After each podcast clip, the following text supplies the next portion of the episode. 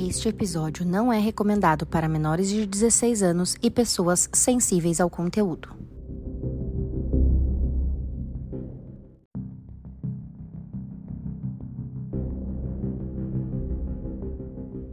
Bom dia, boa tarde, boa noite. Estamos começando mais um episódio do podcast A Casona de Vidro, um podcast de mistério que é dividido em três partes, cada parte feito por uma das meninas.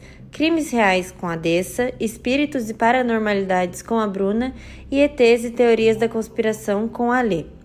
Toda semana tem episódios novos comandados por uma de nós e hoje quem está comandando sou eu, a Bruna. Se você não quer perder nenhum dos episódios, segue a gente no Spotify, avalia cinco estrelinhas e ativa o sininho aí para ficar por dentro de todos os episódios. Ah, e não esquece de ir lá no Instagram, arroba Casona de Vidro, e já segue porque toda semana a gente posta vídeos, fotos e outras curiosidades sobre o episódio. Bom, agora chega de papo e vamos começar esse episódio. Começou! Nossa, não acredito. Começou! Gente, eu tô tão animada hoje. Você Eu tô. Eu, tô- acho que vocês tô vão cansada. gostar. Você Eu acha que queria eu falar vou uma gostar? coisa. Mentira. Ah, lá vem ela. sempre quer Tô falar. zoando, tô zoando. Será que um dia você vai conseguir dizer alguma Ah, o coisa que sem falar que você gostaria, você quer dizer? Andressa, você- vamos Mas agora já virou proposital. Ah, é? Ah, você faz só pra mentira. irritar a gente? É. Ah, então tá bom. Eu duvido, eu acho que ela tem. Não, no último maniazinha. episódio eu já fiz de propósito. Eu até falei, como eu falei Então rindo. para que você me irrita. O problema é seu. Você me irritou a vida inteira, faz 30 anos que você me irrita. Você acha que eu tô preocupada?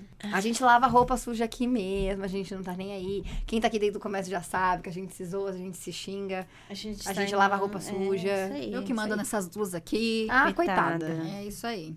Mas Vai, então, Bruna! mas hoje quem manda aqui sou eu. Ai, Fica sentadinha e escuta. Nossa, que grossa. Nossa, hoje ela tá, gente, hoje ela veio aqui, ó, com todas as ferraduras limpinha, pronta pra Tá coisa no olho. Ela limpou o casco, Hoje tá que botou tá. ferradura nova, tá pronta pra dar coisa. Mas- Hoje vai ser episódio com ódio.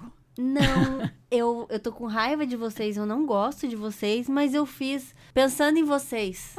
Olha só como eu sou, sou boazinha. Você é maravilhosa, Sou bo dona boazinha, Parne. boazinha, bonzinha. Bonzinha. Você é bonzinha, Eu sou Bruna. bonzinha.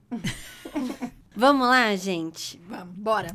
Pra quem não sabe, nosso primeiro episódio extra que fica no site da Aurelo foi sobre as psicografias do Chico Xavier. Então, esse episódio de hoje podemos considerar uma parte 2 do que tá no Aurelo, ou podemos considerar a parte 1. Aí no final vocês decidem se é a parte 1 e a parte 2. Vocês já vão entender, no final eu quero a opinião de vocês e a gente vai definir qual que é a parte 1 e qual que é a parte 2. Enfim, hoje eu vou contar a história da vida do Chico Xavier. Ai, Bruna, eu ia assistir o filme, não deu tempo. Que bom. Eu vou te contar depois. Eu quero saber você tudo assiste, do assiste Chico. mais. Mas você sabe que depois do episódio que a gente gravou, eu não sei se, obviamente, né, que o celular tá sempre escutando o que a gente fala, né? A gente fala umas coisas loucas, depois fica com umas coisas loucas aparecendo no meu aparece. Instagram. Ah, o Zuquinho tá escutando tudo. Eu- Tá, Zuquinha. super. E começou a aparecer um monte de coisa do Chico Xavier pra mim. Não sei se eu, mandei, eu acho que mandei algumas pra você. Você mandou? É. Lá. Comecei a ver mais coisas sobre ele. Nossa, sobre as é cartas. interessante. E até alguns vídeos antigos dele lendo as cartas pra mãe. Nossa, É. gente, é de despedaçar o coração. É. Eu falei, eu não tô com, eu tô de TPM, eu não tô com psicológico bom pra isso. Quando você tá de TPM, você chora até com É puxado. comercial de margarina, imagina? Mas vamos lá. Como eu falei no episódio que tá lá no site da Aurelo, todos os filmes do Chico são lindos e vale super a pena. Inclusive, um desses filmes conta a história de vida dele. E aqui nesse episódio eu vou um pouquinho mais além do que mostra nos filmes da. Não só os filmes da vida dele, mas todo. Toda essa. Como é que fala quando tem vários filmes? Essa sequência de filmes? Série? Série de filmes? Essa. Acho que é. Tá, todos esses filmes. Antes de começar, vocês já se expressaram? Vocês gostaram do tema, então? Adorei, Bruna. Adorei. Eu, eu pensei em vocês, porque vocês falaram que queriam saber mais da história da vida Você dele. tá então... saciando a curiosidade de uma pessoa que nunca teve tempo de abrir a portinha Chico Xavier e tudo que ele fez e todas as coisas. Sabe uma coisa que ficou na minha cabeça que eu não sabia do, do outro episódio que você. Vou dar um spoiler. Que ele doava o dinheiro que ele recebia pra instituições de caridade. Todo. Eu não sabia Todo. disso. Eu não sabia disso. Ele doava tudo. Ele não ficava com o dinheiro. Ele tinha a renda dele, vivia de forma super humilde. Ele foi um cara muito bom.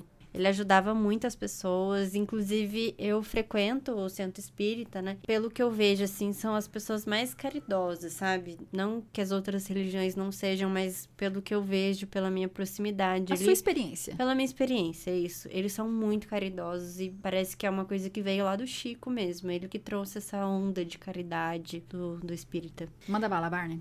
O Chico nasceu no dia 2 de abril de 1910, em Minas Gerais, na cidade de Pedro Leopoldo. A família dele era super humilde, o pai vendia bilhetes de loteria e a mãe era lavadeira. A mãe dele faleceu quando ele era ainda muito pequeno, ele tinha só 5 anos de idade quando isso aconteceu. E dizem que esse momento da morte da mãe dele foi um momento chave para a gente conseguir entender bem a história da vida dele e no decorrer do episódio vocês vão entender o porquê disso. Mas um fato muito importante disso é pelo fato de que logo depois que a mãe dele morreu, ele já começou a dizer que ele estava tendo conversas com o invisível. Inclusive, depois de um tempinho disso, ele começou a ter conversas com a própria mãe no quintal da casa da madrinha dele. O Chico entrou na escola com 8 anos de idade. Ele estudava de manhã e depois ia trabalhar em uma indústria de fiação e tecelagem. Desculpa, oito anos? Oito anos. Muito novinho, né? Uhum. Quando ele estava no quarto ano, ele recebeu uma menção honrosa por conta de uma redação que ele fez em um concurso estadual sobre o centenário da independência do Brasil. Depois de um tempo desse dessa menção honrosa que ele recebeu, ele estava um dia conversando com um professor e ele acabou contando para esse professor que na verdade a redação tinha sido ditada por um homem de outro mundo. Isso aos oito anos de idade. O Chico, ele tinha nove irmãos e logo depois da morte da mãe dele, o pai das crianças se tornou incapaz de criar os filhos. Então ele tomou a atitude de distribuir os, os filhos para outros familiares e pessoas próximas. O Chico acabou ficando com a madrinha dele, que era uma antiga amiga da, da falecida mãe. Essa mulher se chamava Rita de Cássia. Ela criou o Chico por dois anos, só que ela foi uma pessoa horrível para ele. Ela costumava vestir ele de menina e batia diariamente nele por qualquer coisa. Ele contou uma. Tem uma fala dele que a primeira vez que ele foi sair com ela, logo depois que ele chegou na, na casa, ele levant, esticou a mão para dar a mão para ela. E ela simplesmente tirou a mão, não, não quis segurar na, na mão dele. Sempre tratou ele com muita indiferença. E tem mais ruindade aí. Essa mulher alegava que ele tinha o diabo no corpo e por isso ela maltratava ele. Ela batia nele, né, com a mão, enfim, qualquer coisa que tinha perto, mas ela costumava bater muito nele com aquela vara de marmelo. Além disso, ela pegava garfo na cozinha e ela vivia espetando a barriga dele. E às vezes ela enfiava o garfo, deixava enfincado na barriga dele e não deixava ele tirar até que ela autorizasse. Um monstro. Essa mulher é um monstro. O Chico sofreu muito na casa dela mas o que mantinha ele em pé e firme e forte ali era o espírito da mãe dele, que toda vez que ele ia no quintal, ele conseguia encontrar com a mãe dele e conversava e tinha bons momentos e tudo mais. Então isso segurava ele firme e forte. Se eu fosse a mãe, eu já tinha dado uma sova de, de espírito mesmo. É, na então. outra. E no filme mostra, gente, ai, dá muita dó. O Chico viveu alguns anos da vida dele com essa mulher. Não consegui encontrar exatamente quantos anos foram. Alguns lugares falam dois, alguns falam mais. Então, não encontrei exatamente quanto tempo, mas pelo menos uns dois anos ele acabou vivendo com ela. Nesses encontros que ele tinha com a mãe dele, a mãe sempre falava para ele para ele se manter calmo, que uma hora iria chegar um anjo que iria reunir toda a família novamente, que era só ele ter paciência, ficar tranquilo, obedecer na medida do possível, que tudo aquilo iria passar. Então ele se apegava nisso também. Passou um tempo, o pai dele conheceu uma mulher. Essa mulher se tornou a segunda esposa do, do pai do Chico e ela acabou sendo responsável por reunir todos os irmãos do Chico. E além de, de, dessa é, de reunir todos esses irmãos novamente, eles ainda tiveram mais cinco filhos. Então, como a mãe dele dizia para ele, essa madrasta boadrasta foi o anjo que, que chegou para tirar ele da, daquela situação horrível que ele vivia com a madrinha. Os anos foram passando e o menino começou a ter uns sonhos bem tensos. Ele levantava muito agitado à noite e logo que ele acordava ele via que tinha espíritos perto dele e ele conseguia conversar com alguns durante a noite. Na manhã seguinte, ele contava para a família o que tinha acontecido, mas todo mundo achava estranho e ignorava. Lembrando que isso há uns bons anos atrás, né? Então, ainda mais ele menino, difícil de, de entender. Às vezes, para ele era uma coisa normal, que ele vinha, via desde os 5 anos de idade. E aí ele falava com uma normalidade, todo mundo falava que ele sempre falou com normalidade, porque ele via o espírito ali como se ele visse uma pessoa em carne e osso na frente dele. A gente vê uma pessoa em carne e osso na nossa frente, então para ele isso era normal. Então por isso que ele chegava, ele contava, só que as pessoas ignoravam, porque não tinha também tanto conhecimento dessa coisa de ah, espírito e não sei o que. Achavam que ah, o menino tá, tá viajando. O pai dele, vendo essa situação, do, do Chico ficar falando que via pessoas e conversava. Chegou até a contar da própria mãe, que ele às vezes conversava. Então o pai dele olhou e falou: Bom, vou levar o Chico na igreja para ele conversar, para ver se alguém pode ajudar de alguma forma, porque o pai dele também não sabia o que fazer. Levou lá para a igreja para conversar. Não, não tinha, não falou se era um padre, qual igreja era católica, evangélica, então não sei. Mas enfim, levou na igreja. E esse cara falou para ele que basicamente que ele não deveria ler mais jornais, revistas e livros antes de dormir, porque com certeza isso era influência das coisas que ele estava lendo e fruto da imaginação. E ele ainda acrescentou falando da mãe do Chico, que ninguém volta depois da morte, então aquilo era impossível. Independente do que ele achava que estava vendo, não era mãe que ele estava só com trauma, com saudade e que aquilo não era possível. O Chiquinho Little Chico, chegou na casa dele e foi direto conversar com o espírito da mãe dele, que era a maior confidente da, da vida dele. A mãe olhou e falou que ele precisava modificar os seus pensamentos. Diz que ele não deveria ser uma criança indisciplinada para que ele não ganhasse a antipatia dos outros e que ele deveria aprender a se calar. Quando lembrasse de alguma lição ou alguma experiência que viesse do sonho, que ele simplesmente seguisse a, a lição ao invés de ficar falando sobre, porque as pessoas não iriam entender mesmo. Aquilo era só com ele. Então, de certa forma, ele deveria levar sem falar que aquilo tinha acontecido. Ô, Bruna, mas o que que...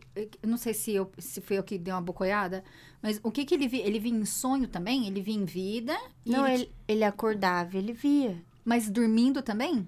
O que, que foi esse negócio do sonho? Ele tinha sono, sonos agitados. Aí Não, quando ele ele acordava, tinha, tinha- espíritos no Isso. quarto. Ah, tá. Eu, eu achei que ele tava falando com o espírito dormindo também. Ah, não. Pode ser que sim também. Então tá eu, bom. eu acredito que no caso dele deve vir de todas as formas, né? Ele tinha uma mediunidade Muito muito, forte. Então, às vezes, até o sonho agitado era por conta disso.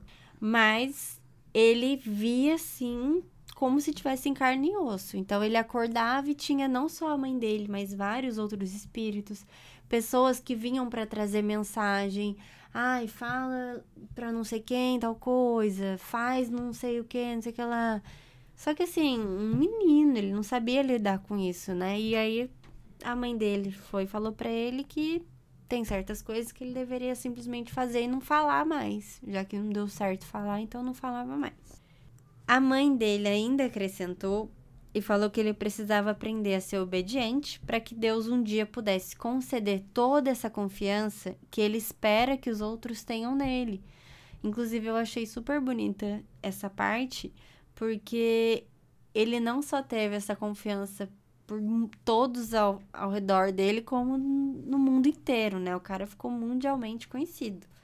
E depois dessa conversa, durante os próximos sete anos da vida dele, ele não teve mais nenhum contato com a mãe.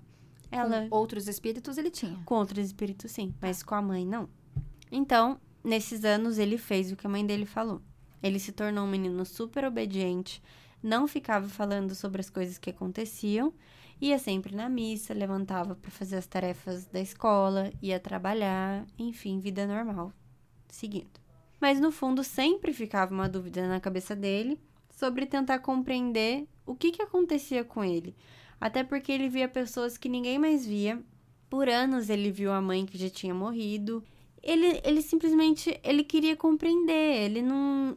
Naquela época não tinha internet, o acesso que a gente tem hoje. Então era uma, um grande ponto de interrogação na cabeça dele. Imagina você tá nessa situação e não poder também conversar com os outros. Então deve ter sido bem puxado essa época aí pra ele, né? Você sabe que é, eu conheço uma pessoa, que por sinal é nosso ouvinte. Então, ele vai saber de quem eu tô falando.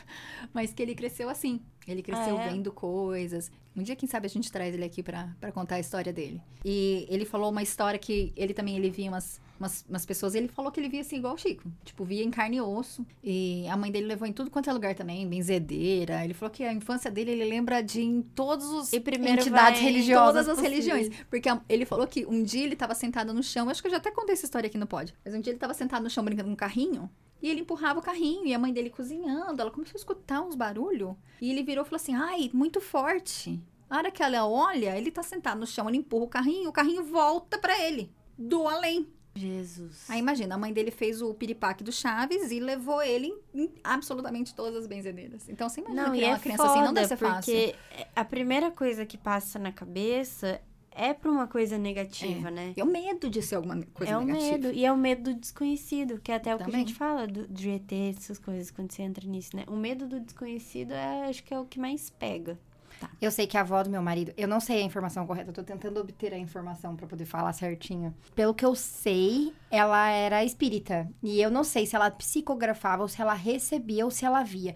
Eu não lembro qual é a informação correta, eu nunca me atentei muito a isso. Só que assim, eu já falei várias vezes aqui, a minha sogra é mãe de santo da Umbanda. É, meu marido, a família do pai dele é extremamente católica. Eu sou evangélica. Ou seja, as minhas filhas nasceram no meio de uma michórnia religiosa. Então, assim, crianças ecumênicas. Exatamente. Minhas filhas vão ser ecumênicas. Elas vão ter, tipo assim, pra tudo que elas quiserem tem, uma, tem um, um pouquinho. Bom, alguns anos se passaram e o Chico sempre com aquela dúvida ali no coraçãozinho dele. Mas isso mudou quando ele tinha 17 anos de idade. Uma das irmãs dele começou a apresentar um quadro de surto e nada resolvia. Então o pai dele começou a recorrer a tudo, inclusive ao espiritismo. Dois espíritas da cidade foram chamados e o Chico acompanhou todo esse tratamento da arma dele. Depois de passes e orações e tudo que fizeram, a arma dele foi se recuperando de forma super rápida. E isso encantou muito Chico, né? Porque orações e, enfim, tudo, toda aquela situação, aquela cena de bondade, de trazer a cura, é uma coisa bonita de se ver. E ele ficou muito encantado com tudo aquilo, inclusive uma coisa ficou chamou muita atenção dele. Durante todas essas sessões, tinham dois livros em cima da mesa. Um chamava O Evangelho segundo o Espiritismo e o outro chamava O Livro dos Espíritas, ambos de Allan Kardec. Já ouviram falar de Allan Kardec? Já ouvi falar, mas eu não tenho muito conhecimento sobre o assunto. Você vai ter Eu- conhecimento no final. Eu ouvi falar algumas coisas, eu tenho, assim, informações desconexas flutuando aqui na minha cabeça, mas não tenho o suficiente pra formar uma história. Você vai contar dele? Eu vou contar brevemente. Brevemente. Brevemente. já é o Vou suficiente. falar brevemente só sabe pra um Você traz um episódio só do Allan Kardec. Então, vocês vão entender o porquê que eu não falei tudo sobre Ai, ele. eu já tô dando spoiler, Barna. Não, é- é, um, é uma possibilidade de um episódio, porque ele é um cara extremamente importante. Mas eu não quero entrar numa linha, assim, de, de ficar só nessa coisa de médio, médio. Então, eu vou dar um tempo, Tá. mas eu quero... Eu quero... Em algum momento você traz. Em algum momento. Tá bom. Bom, enquanto o Chico ficava reparando nesses livros e olhando, encantado com tudo aquilo, de repente, em um momento, ele ouviu a voz da mãe dele. E lembra que ele estava alguns anos sem ver a mãe dele? Então, a mãe dele reapareceu e falou para ele: Meu filho, eis que estamos juntos novamente. Os livros à nossa frente são dois tesouros de luz. Estude-os Cumpra com seus deveres e em breve a bondade divina nos permitirá mostrar a você seus novos caminhos. Bonito, né? Nó, até arrepiei. Eu achei bem bonito também. É que eu queria alguém pra me ajudar a ver meu caminho. Tô tão perdida. Ah, eu também queria. Eu queria um Manuel pra ler tudo. Manuel. Manuel. Tudo que vai acontecer, spoiler. Quero spoiler. Que graça tem, Bruna? Ai, eu não quero graça. Não é pra ser engraçado. Não é pra ser engraçado. Já foi muito engraçado pros outros já. Eu- Pra mim não tem mais gracinha nenhuma. Eu queria, não era Man- Manuel, eu queria só, assim, um trailer. Vai, assim, um trailer. só pra eu ter uma noção. Aí eu queria saber o fim. Você sabe que a, a Dolores Cannon, todo mundo sabe que eu sou fã, né? Mas a Dolores Cannon, nos livros dela, ela fala que quando a gente encarna aqui nessa vida terrena, você esquece de tudo. Você esquece tudo que você sabia lá no seu, na sua outra vida. Você vem pra cá pra aprender lições, pra cumprir um papel, pra fazer uma missão, X. Do zero. Mas aí ela pergunta para as pessoas, né, que estão em transe, para essas, sei lá o que que é.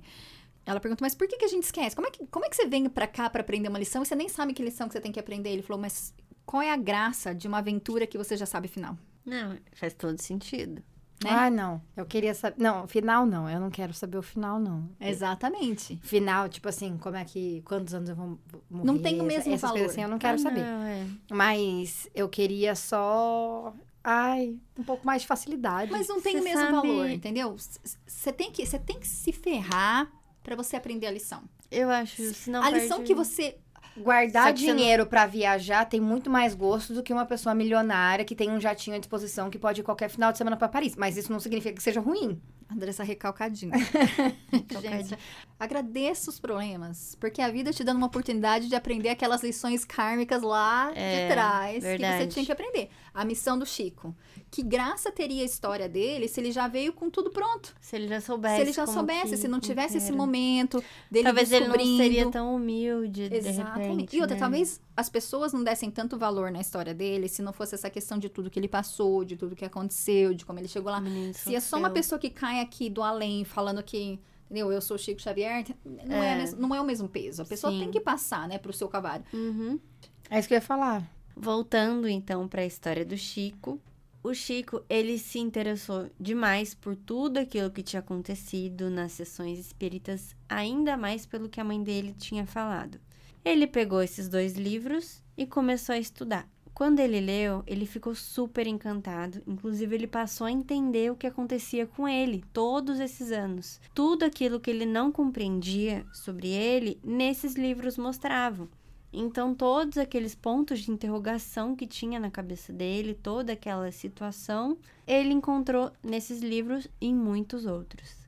Inclusive, ele sempre dizia que ele era grato a vida toda pelo Allan Kardec, porque se não fosse os livros do Allan Kardec, ele ia passar a vida sem compreender aquilo que tinha acontecido com ele. Todos esses livros ele estudou pra caramba, mais outros e outros e outros, ele se tornou quem é. A casa da mãe do Chico se tornou uma nova sede do Centro Espírita Luiz Gonzaga. Lá ele fez a primeira atuação do serviço mediúnico em público.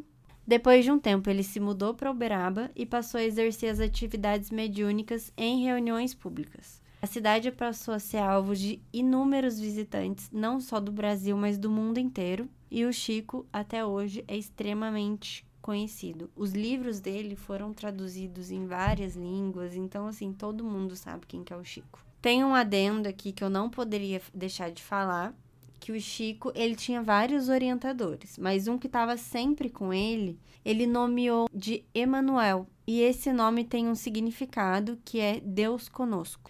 Ele sempre aparecia com o Chico, inclusive ele aparece até no filme do Chico, no filme ele até aparece de forma materializada mesmo, que era a forma como o Chico dizia que, que via ele. Um pintor chegou a fazer um retrato com os traços que o Chico falava que tinha, aparência e tudo mais, e aí ficou pronto e depois ele disse que ficou bem fiel aos traços do Emanuel. Uma das coisas que mais deixou o Chico famoso foi a psicografia que ele fazia, e tem tanta coisa boa para falar da psicografia que eu fiz um episódio só disso.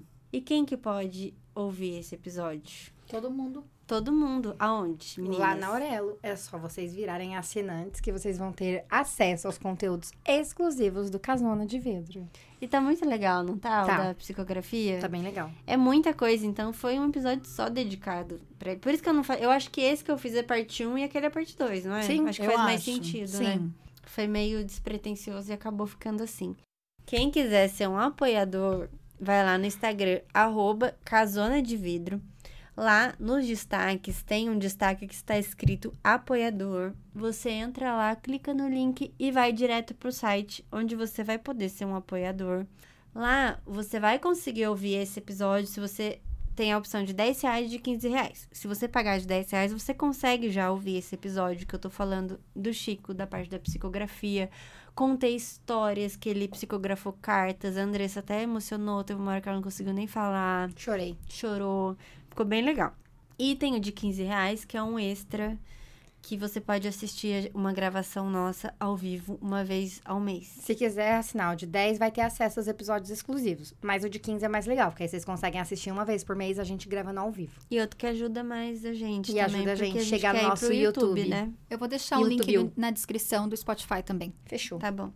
Sobre o Chico era isso. Aí quem quiser ouvir mais, vai lá, assina nós. Chico maravilhoso. Eu queria falar uma coisa, se eu Nossa. consegui receber a informação concreta Pode agora. falar. Ah, A minha sogra me falou que, na verdade, ela não tinha uma religião definida. Ela não frequentava nenhum centro espírita e nenhuma casa de umbanda, né? Ela, ela, ela era, tipo assim, ela era benzedeira, mas ela recebia uma entidade que era um cabo, caboclo muito poderoso, minha sogra fala. Então, ela tinha um certo, entre aspas, poder que vinha dele. Por isso que ela era uma, uma benzedeira muito boa.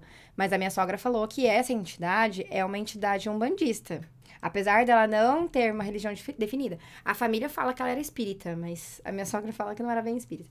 Mas ela não tinha uma religião definida, assim. Eu achava que ela recebia espíritos, mas não, ela recebia só uma entidade mesmo. Entendi. Babado, hein? Babado. Ela era benzedeira. Muito boa. A parte 2 eu deixei pra falar brevemente do Allan Kardec.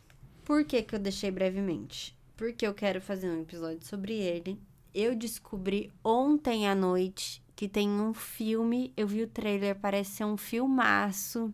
Então, não tem como eu falar muito sobre ele aqui sem ter visto o filme. Eu estudei sobre a história dele, mas assim, eu acho que o filme é até uma forma mais fácil de, lúdica. isso, de entender melhor para eu poder falar mais. Então eu vou trazer, não agora, logo no próximo eu vou dar um tempinho e aí eu vou, vou trazer. Mas eu vou falar um pouquinho dele só para vocês entenderem quem que é ele. Primeiro que ele era conhecido como o pai do espiritismo e muitos pensam que ele inventou o espiritismo, mas na verdade ele foi considerado codificador da ideia. O nome do filme dele chama Kardec. E tá na Netflix, pra quem quiser ver. Eu acho que tem outras plataformas também, mas eu só vi na Netflix. Ele nasceu em 1804 e morreu em 1869. O nome dele, na verdade, não era Allan Kardec. Ai, meu Deus, vamos lá. Ele se chamava. Ai, Deus me ajude. Hippolyte Leon Denisard Ravaiu. Tá bom? Vocês entenderam? Não, Bruna, você pode repetir, por favor? Não, se quiser, volta e escuta de novo. Mas ele adotou um pseudônimo, graças a Deus, obrigada.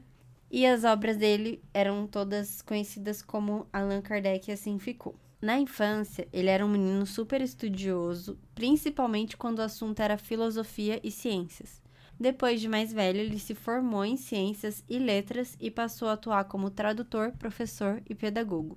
Em 1854, ele ouviu falar pela primeira vez sobre as mesas girantes, encontros mediúnicos que eram moda na França naquele tempo. Como ele era um cara cético, ele atribuiu esse fenômeno inicialmente à influência do magnetismo e dizia que não tinha nada a ver esses negócios de espírito, que isso não existia e tudo mais. Mas, como um bom curioso, ele decidiu começar a frequentar essas reuniões e sistematizou um método científico para que ele pudesse comprovar que aquilo era fraude. Ou vai que não era fraude, que realmente existia essa coisa de, de espíritas. Mas ele foi lá e fez o que um bom cientista faz: vai atrás, pesquisar, estudar. O método dele foi fazer perguntas. Só que essas perguntas que ele fazia era de modos diferentes, em reuniões diferentes, buscando uma certa coerência naquilo que era falado. Conforme ele foi participando, ele começou a ver que esse negócio não era fraude. E ele começou a ver que aquilo era real e acreditou muito e comprovou para ele mesmo que aquilo era real, Aquilo fazia sentido. Ele ficou assim, deslumbrado, impressionante. Ele ficou alucinado com aquilo. Então ele passou a frequentar reuniões, ia sempre, ficou assim, tão fã, tipo, vestiu a camisa de fã de carteirinha do espiritismo. Aquilo era real e ponto. Depois de um tempo que ele estava super convencido dessa influência sobrenatural, ele escreveu a primeira obra que se chama O Livro dos Espíritas, em 1857, que é aquela obra que o Chico leu lá na... quando ele viu a mãe dele de volta. Esse livro é considerado o marco fundador do espiritismo kardecista, então ele assumiu o pseudônimo Allan Kardec em referência à sua suposta vida passada, mas também como forma de diferenciar sua carreira espírita dos trabalhos como pedagogo. Esse é um resuminho de quem foi esse pai do, do espiritismo. E aí, futuramente, vem um episódio sobre ele. Acho legal. E aí, é isso que você tem pra falar sobre o episódio? Todo esse trampo que eu tive? Não, eu acho falou, legal você legal? trazer um outro episódio sobre o Ah. Allan Kardec. Nossa, eu já, eu já ia dar-lhe uma Nossa, ela cara. falou, aí depois eu trago um episódio sobre ele. Eu falei, acho legal. Não, eu queria que você levantasse e me aplaudisse. O episódio foi lindo. Gente, eu- nossa, eu sou muito maravilhosa, né? Nossa, Vai- o que, que tá acontecendo com essa menina? E aí, fala. Bruna, achei muito legal. Ah, Só isso que você... Ah, Mentira. puta merda! Deixa eu nem molhar o bico. É, tem...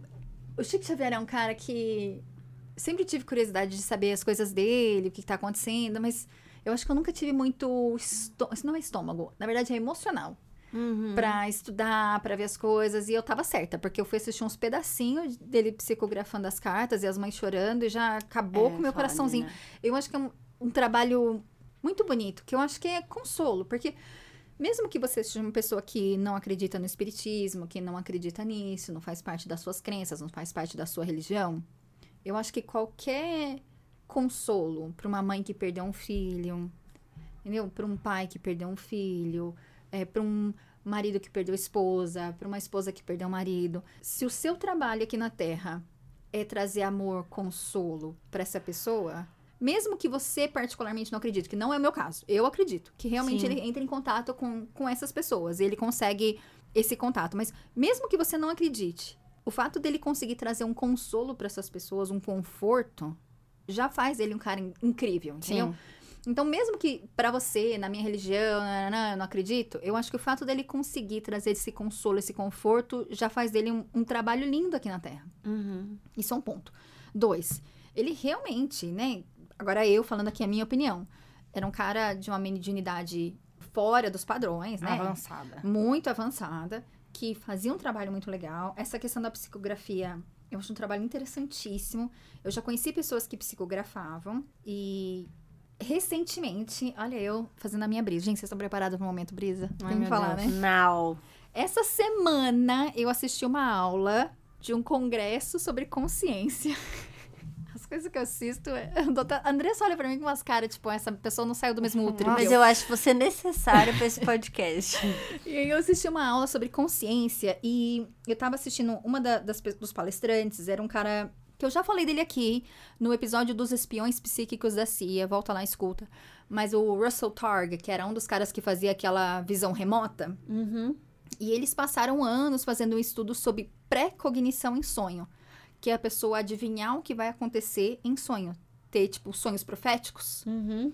E eles conseguiram provar com uma metodologia científica, tudo direitinho, que existe. Provaram cientificamente que pré-cognição em sonho é real. Olha que louco! Eu não sei se eu fico feliz ou se eu fico com medo, porque às vezes eu tenho sonhos. Você sabe que os egípcios falavam que tem dois tipos de sonho. Tem o, eles falavam, né, de um deus que vinha no seu sonho, que era um deus fanfarrão, Implantava umas ideias bestas. Uhum. e tinha sonhos que eram pré-cognitivos. E aí ia de muito treinamento, né? Todo esse, esse treinamento mais místico, as escolas místicas do, do Egito, para você conseguir discernir o que, que é um, um sonho fanfarrão e o que, que é um sonho que realmente é pré-cognitivo, porque realmente não é fácil, né? Uhum. Eu não sei, eu nunca tive um sonho pré-cognitivo. Pra falar assim, ah, ela tive um sonho que eu sonhei que, sei lá, que eu, sei lá, que eu vou quebrar o braço e fui lá e quebrei o braço. Quebra o braço. Isso nunca aconteceu comigo, então não sei dizer as pessoas, se a gente tiver algum ouvinte que já teve isso, se quiser contar pra gente no Insta, A gente gosta. como é que foi a sua experiência, como é que você imaginou se era ou se não era. Mas eu sei que a minha mãe, uma vez, Eu morava nos Estados Unidos. Eu tava passando. Eu não me lembro o que, que aconteceu. Só sei que eu passei por um perrengue, assim, imenso. Eu cheguei em casa chorando. Ai, lembrei. Entraram na minha casa, lá nos Estados Unidos. Comigo lá dentro. Eu tava saindo do banho, entrou uma pessoa dentro de casa. Eu não sabia disso. Entraram dentro de casa. Mas, tipo, não aconteceu nada comigo. Ficou tudo Não bem. foi nada demais. Não foi nada tipo, demais. proposital. Não foi, é. Não foi ninguém invadindo a minha Ah, casa. Mas eu tá. fiquei com morrendo Claro. de medo, né? Você Certo. mora num país longe de todo mundo, da sua rede de suporte. Sozinha. Gente, eu- era eu e Deus. Não conhecia ninguém. Entraram pra, tipo assim, tá- iam mostrar um apartamento e erraram um apartamento. Só que existia uma chave mestra que a imobiliária tinha, entendeu? Hum, Nossa. E aí o cara errou o apartamento e entrou no apartamento da lei, achando que ia mo- mostrar um apartamento vago e o apartamento não era o que ele tava indo ver. Gente. E eu, nesse momento, me sentindo super insegura, chorando. Sabe aquele momento, tipo, você não tem, não tem nem pra onde ir. Ela não sabia que existia essa chave mestra, ela descobriu nesse momento. arrasada. Minha mãe, minha mãe não me liga. Falei, nossa, eu tava com uma sensação horrorosa, um coração apertado. Tá tudo bem? Eu falei, mãe, tá. Não. Uhum. E, aí eu contei. E minha mãe já fez isso algumas vezes. Quando eu morava nos Estados Unidos, ela fez isso algumas vezes. Momentos que eu tava assim, Mas não tava me o- sentindo bem. Mas conexão de mãe é outra coisa, Mas né? você sabe que a, a Desse já contou aqui que você foi sequestrada, né? Já. No dia. Não, ela já contou, pode falar? Meu pai falou, da- eu É. ia falar isso agora. Cê- Meu no pai, dia- no dia que eu sofri o sequestro, porque eu sofri um sequestro foi por volta de umas oito e pouco da noite. É, sofri esse- sequestro relâmpago, né? Não foi. Não teve cativeiro, nada. Mas eu voltei, ele me deixou no mesmo lugar, né? E Todo você mundo. por volta da uma da manhã, Não, meia-noite pouco, Não, não foi. Era umas 11 horas. Só que Ah, eu assim, que na tarde. faculdade, toda sexta-feira era dia de festa. E eu morava numa cidade minúscula. E todo mundo que eu conhecia na, na cidade ia pra festa, porque era todo mundo pessoal da faculdade. E a, a a festa era num lugar mais afastado. E aí eu não queria ficar sozinha, porque eu falei, eu não vou ficar sozinha agora. E aí simplesmente me arrastaram pra festa, me embebedaram e me levaram pra festa. Então eu fui sequestrada, voltei e fui pra uma festa. Bêbada. Clássico, Andressa. E aí, quando eu voltei, no, no outro, tipo, aí eu voltei de madrugada, umas 5 horas, fui dormir na casa de um casal de calouros, que eram primos, né? Uma menina e um menino. Eu fui dormir na casa deles, que quase ninguém sabia. Eles sabiam porque eu estava indo no esquento na casa deles. Então, como eu sumi por três horas e voltei pra casa deles, eles sabiam. Então eles me levaram pra lá, eu dormi lá na casa deles. E aí de ma- eu não consegui dormir, aí que bateu todo o negócio mesmo, né? Aí eu liguei pra minha mãe e pro meu pai pra contar. Só que na hora que eu liguei pra minha mãe, minha mãe sabia que sexta-feira à noite era dia de festa. Então, quando eu liguei pra minha mãe sábado, seis e meia da manhã, a minha mãe já atendeu o telefone chorando, porque ela sabia que não ia vir boa, boa coisa. E pra piorar a situação, meu pai tinha passado a noite em claro, porque ele sonhou com a minha avó e a minha avó falando pra ele: fica tranquilo que eu tô cuidando dela, vai ficar tudo bem. Eu não sabia essa história. Não sabia? O pai sonhou com a avó, a avó falando pra ele que tava cuidando de mim, que era pra ele ficar tranquilo, que não ia acontecer nada, que ele- ela tava cuidando de mim. E aí o pai aco- acordou desse- depois desse sonho e não conseguiu dormir mais. E a minha mãe acordou, viu que ele tava acordado e ele comentou. E a minha mãe também não conseguiu dormir mais. Porque aí os dois ficaram com isso na cabeça. E aí quando dá seis horas da manhã eu ligo pra minha mãe e pro meu pai. Um dia de festa, sabendo que eu chegava em casa às 5, 6 horas da manhã. Então a minha mãe atendeu o telefone já meio que chorando, assim, né? Meio que nervosa. E aí eu falei, mãe, fica tranquila, só aconteceu um negócio meio chato, né? Eu fui assaltada ontem. Aí a minha mãe, nossa, como assim? Mas o que que levaram? Eu falei, não, mãe, só levaram dinheiro. Mas eu nem tinha muito dinheiro na conta. Aí minha mãe, como assim na conta? Eu falei, não. O cara, tipo, me abordou no meu carro, entrou dentro do meu carro, foi comigo até o caixa eletrônico e me fez tirar dinheiro. Aí meu pai virou falou assim: você não foi assaltada, você sofreu um sequestro relâmpago. Então, assim, só caiu a minha ficha do que tinha acontecido depois. Mas assim, meu pai e minha mãe já estavam com o coração na mão, porque eles já Eu sabiam não que tinha sei. acontecido Você lembra que eu te contei que nesse dia, à noite, eu tinha ido pra uma festa também no pub, em São José. E eu fiquei. Foram três horas. E eu tenho várias testemunhas. No dia seguinte eu contei pro pessoal, ninguém acreditava, porque eu fiquei três horas passando mal. Eu tive que sentar, eu tinha acabado de chegar. É, eu acho que eu fui uma- sequestrada por volta de uma. Eu errei. Eu acho que eu fui que eu sequestrada falei- por volta de umas quase 10 horas e ele me liberou, era mais de meia-noite. Eu Foi lembro disso também, desse. Foi, foi. Eu Sim, errei porque as, eu os lembro horários. que eu- a, gente, a gente chegava cedo no pub, que os nossos amigos eram, né, tinham Sim, contato lá tinha um restaurante, tudo. É, e a gente... E eu tava de carona, eu queria ir embora, eu lembro que eu angustiada, eu passando mal, não sei o que. Do nada, deu uma meia-noite, assim, mais ou menos mais tarde. Falei, gente, tô bem. Eu Falei, nossa, só, sei lá, não tava legal, deu um negócio louco, né? ruim. Eu muito tava louco, dormindo né? plena. A Alessandra tava nem, nem na para do Com Brasil. seus tampão de ouvido. Eu e mesma. não- tá. Mas foi, foi, foi tenso. Esse negócio de. né? Mas assim, para as pessoas não ficarem preocupadas, gente, foi super tranquilo. A Andressa tá bem. Inclusive, essa história é uma história É muito bem, boa. ela não é Essa história- Não, nunca foi. Não, eu fiquei com transtorno de estresse pós-traumático. Isso é um fato, já faz 10 anos. Agora, em fevereiro, faz 10 anos, né? Do Nossa, que olha. aconteceu. E eu fiquei com transtorno de estresse pós-traumático. Isso é um fato. Tem várias situações em que acontecem, assim, que me dá um negócio. Minha sogra Sim. sofreu um assalto há um tempo atrás. Eu tava grávida da, da minha filha mais velha. E eu fiquei. Eu tive crise de ansiedade, porque eu meio que revivi aquela situação. Não que tenha sido assim, ai, de boas. Mas assim, eu tenho pra mim que aconteceu da forma que aconteceu pra me fazer ficar mais esperta pra não acontecer uma coisa pior, porque poderia ter sido muito pior. Péssimas Sua coisas. tava cuidando. É, então assim, foi uma situação, aquele cara foi colocado ali na minha vida naquele momento. Então assim, eu acordei pra vida e fiquei um pouquinho mais ligeira. Então assim, eu acho que tudo acontece por um motivo. Às Sim. vezes foi até minha própria avó que interviu e colocou aquele cara na minha vida ali pra justamente impedir que uma coisa pior acontecesse no futuro. Eu acredito. Tudo, tudo. Pra mim, Mas tudo- é muito louco. é, e a, a. Bruna, você tava falando disso da mãe, e eu lembrei desse negócio do pai. A Bruna tocou no assunto, mas eu, eu- meu pai também. Que loucura, né, gente? Vamos voltar pro Chico? Chico, você tão... Não. Pode cantar.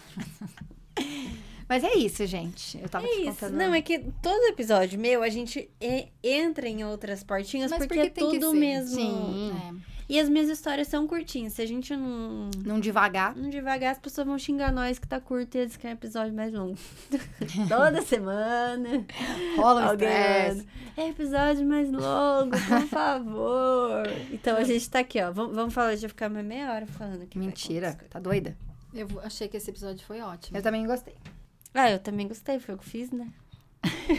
Mas eu achei que. Eu acho. Mensagens do Chico são importantes, assim. Eu acho que, pra gente resumindo, Ele mensagens do. Chico são importantes. Eu acho que se você não acredita na maneira com que ele recebe, eu acho que é- fica muito difícil quando você lê a mensagem você discordar, Uhum. né? Mesmo que, pra quem não acredita, se tá vindo da cabeça dele ou se tá vindo do além, as mensagens são bonitas. São mensagens São de amor, sábias, de né? paz. Sabe o que eu vou fazer? Você me sabedoria. deu uma ideia. Durante a semana toda que o episódio estiver no ar, cada dia eu vou postar uma mensagem diferente e eu vou pedir para que seja lá o que tiver aí no, no universo para que cada mensagem seja direcionada para alguém que Pra um estiver casoner precisando. querido do nosso coração. Para alguém que estiver precisando. Então vai chegar sua mensagem aí. Se, ou vai ser só da minha, da minha cabeça, assim, da minha ideia. Mas eu tô pedindo para forças do além, se for coisa boa, tá? Ah, É, vocês entenderam? Entendi, Entendi. Bruna. E aí, semana que vem sou eu. Eu queria só fazer um comentário. Você queria dizer algo que... Não, enquanto eu tava falando do meu pai, ele me mandou mensagem. É. Nossa senhora, meu pai gente. é, Ele é é zica. Bom, semana que vem sou eu. E o único spoiler que eu vou dar é que é uma notícia, uma história, um caso, um, um- alguma coisa de 2023. Super recente. Uh. Eu ainda não superei o Chris Bledsoe. Ninguém superou, gente. O Não. pessoal tá. Ninguém superou o Chris, ninguém superou o touro. O que a gente recebe de mensagem do povo E eu falando que você não sabia o que, que era o touro, e do Bruna- nada a Alessandra aparece. a Eu Bruna- sei sim. nem me pergunta. Eu respondo a caixinha com voz da minha cabeça. Bruna nem me pergunta. Aí alguém perguntou o que, que é o touro. Eu respondi, eu falei, ah, a Lê, eu perguntei pra Lê, ela não sabia. Eu sabia. vou pedir pra ela ir atrás. A Bruna vive falou, no "Eu mundo de, sim." de Nárnia, porque esses dias alguém mandou perguntando pra gente fazer o episódio sobre o a Diet Love Pass. Ah, E ela falou: Ah, eu nunca ouvi Legal. falar, legal, vou falar pras, pras, Mas é pras meninas, eu não é sei um de quem que, que- é e não sei o quê. Aí eu falei, Bruna, a gente já fez esse episódio, esse episódio existe. É que aí às vezes eu não assimilo o nome com o episódio. é o É do arquivo X Não soviético. assimilo. Do arquivo X Então vai, soviético. gente. Vamos que vamos. Vamos finalizar? Tchau. Ó, eu quero só pedir uma coisa. Ai, meu pai. Curte, comenta, compartilha, dá cinco estrelinhas. É isso Apoia a gente na Aurelo. Apoia. Gente, assina lá, vai. A gente quer muito ir pro YouTube, gente, mas a gente precisa de vocês. Faz essa. A gente precisa de ou 100 você- assinantes. A gente precisa ou de vocês ou ganhar na Mega Sena. Como ganhar na Mega Sena é difícil, ajuda nós. É, é, Ou de um patrocinador.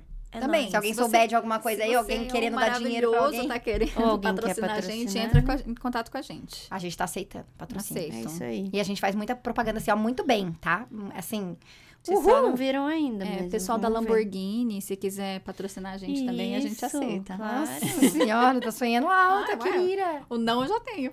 É isso E aí, vai continuar então. não. A Alessandra deu uma viajada aqui, gente. Vamos encerrar então. Tchau, galera. Ficou assim então. Tchau.